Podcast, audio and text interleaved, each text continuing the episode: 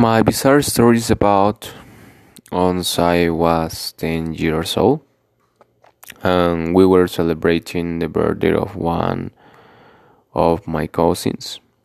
And until that moment, um, everything was normal since I played with my cousins. And there were many relatives in my, in my grandmother's house that day. However, something happened um, strange since that um, day. I was sitting in the room and saw how everyone was at the party. When suddenly, in a blink of an eye, mm, they were going, were gone, and it was um, something that left me completely um, in shock. And this type of situation only happened happened to me in my life, and and after that, um, I start to investigate to find um, out if it was um, a product um, of my imagination. And I observed that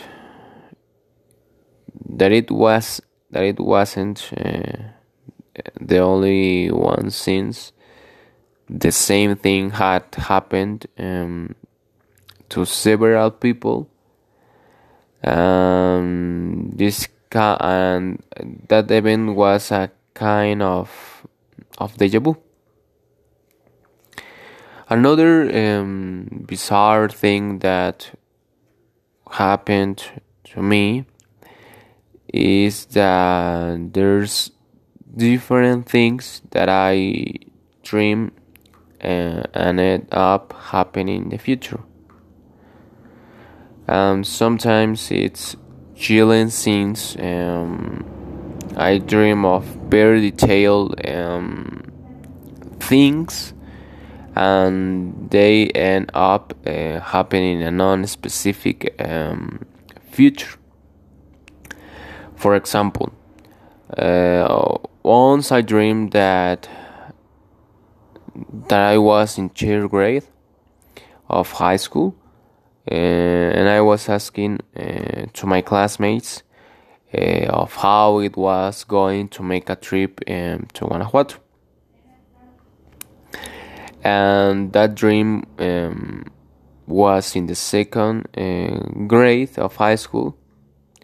And it and this situation was uh, totally completely rare or weird since um, just when that moment was happening um, was happening. Um, today I remember I remember it that that um, that instantly uh, it's it's uh, it's something very rare that was has happened to me. Um, since uh, in this case, not only has one happened to me.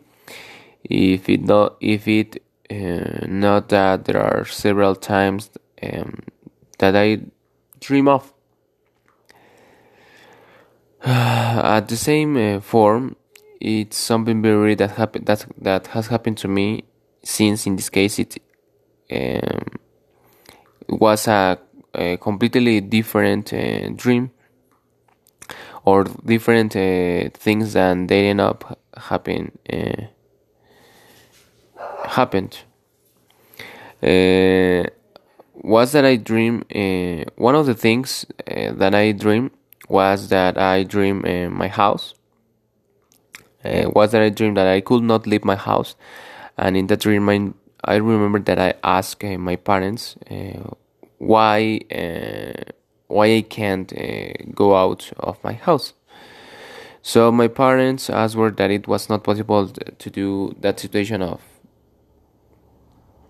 because um, uh, we can go out for the situation of the city.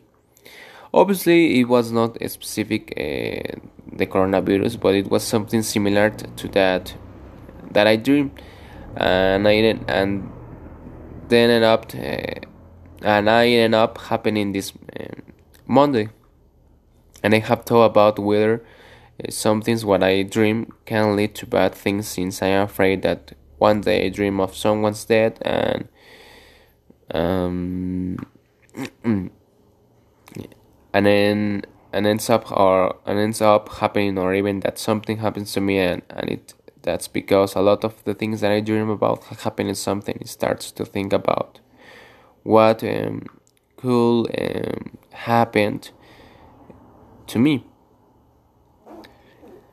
So I, I hope teacher that you enjoyed the story and thanks